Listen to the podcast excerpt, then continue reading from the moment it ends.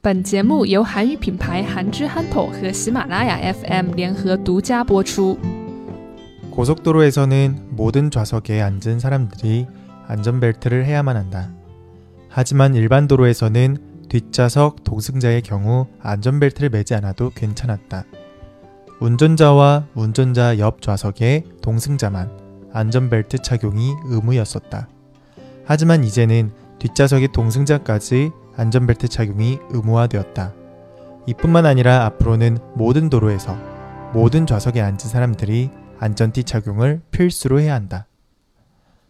네. 안전벨트는 자동차에 타면 꼭 해야만 되는 거죠. 하지만 이건 좀 귀찮아요.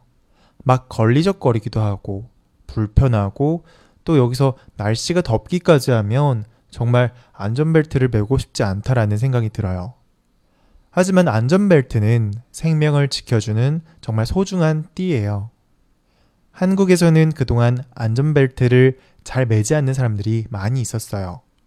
그런데 안전벨트를 착용하지 않아서 더 큰 사고가 생기는 일이 많아지니까 안전벨트를 사람들이 맬 수 있도록 의무화하기로 했어요. 그런데 그동안 많은 사람들이 안전벨트를 잘 매지 않았었기 때문에 한 번에 뭐 안전벨트를 한 번에 다 매라 라고 그렇게 막 강요하는 게 어렵잖아요. 그래서 차근차근 그 영역을 조금씩 확대해 나갔어요. 뭐 예를 들면 처음 1980년대 그때 이제 안전벨트에 대한 어, 규제가 굉장히 강화되었어요. 음, 그때에는 이제 고속도로에서만 안전벨트를 매게끔 했었는데, 음, 가장 사고가 많이 나고, 한번 사고가 나면 아주 크게 나는 그런 곳이 고속도로였잖아요.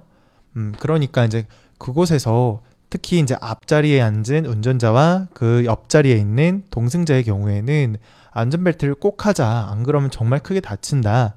라면서 그렇게 설득하면서 안전벨트를 매게끔 했어요. 그렇게 이제 몇 년 정도 지나니까 이제 좀 어느 정도 고속도로에서는 안전벨트를 많이 매기 시작했어요. 네. 그러다 보니까 이제 고속도로에서 뒷좌석에서도 안전벨트를 매자 라고 이야기가 나오게 되었고, 그리고 그 후에는 약 2011년도에는 이제 고속도로를 넘어서 음, 자동차 전용 도로까지 이제 안전벨트를 매고 다니자라고 이렇게 확대가 되었어요.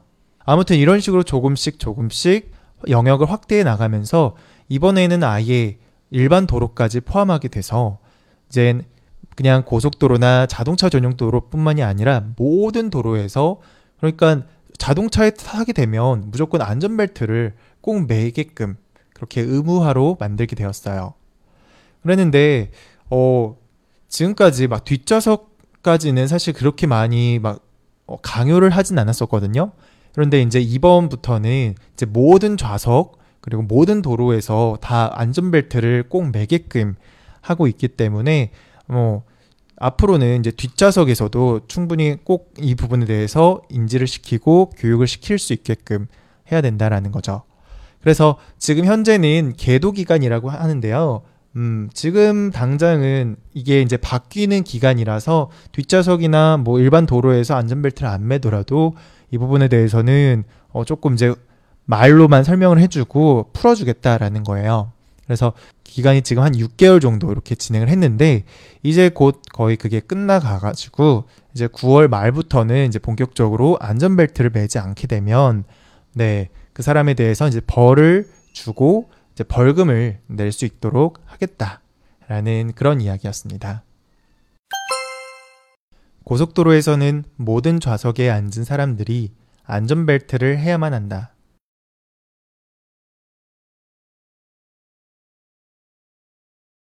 고속도로에서는 모든 좌석에 앉은 사람들이 안전벨트를 해야만 한다.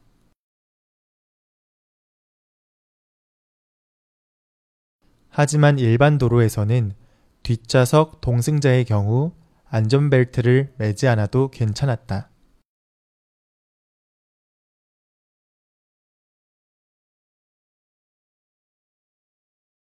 하지만 일반 도로에서는 뒷좌석 동승자의 경우 안전벨트를 매지 않아도 괜찮았다.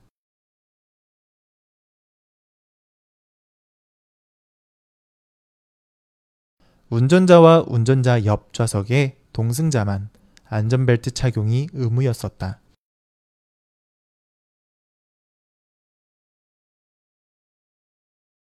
운전자와 운전자 옆 좌석의 동승자만 안전벨트 착용이 의무였었다.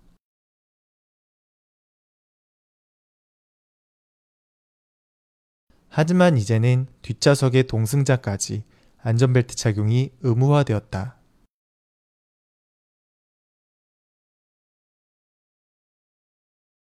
하지만 이제는 뒷좌석의 동승자까지 안전벨트 착용이 의무화되었다.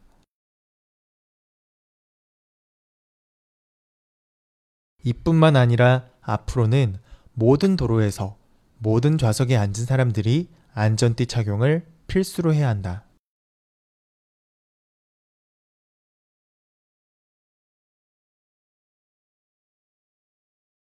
이뿐만 아니라 앞으로는 모든 도로에서 모든 좌석에 앉은 사람들이 안전띠 착용을 필수로 해야 한다.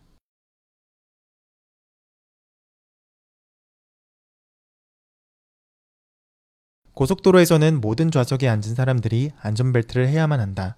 하지만 일반 도로에서는 뒷좌석 동승자의 경우 안전벨트를 매지 않아도 괜찮았다.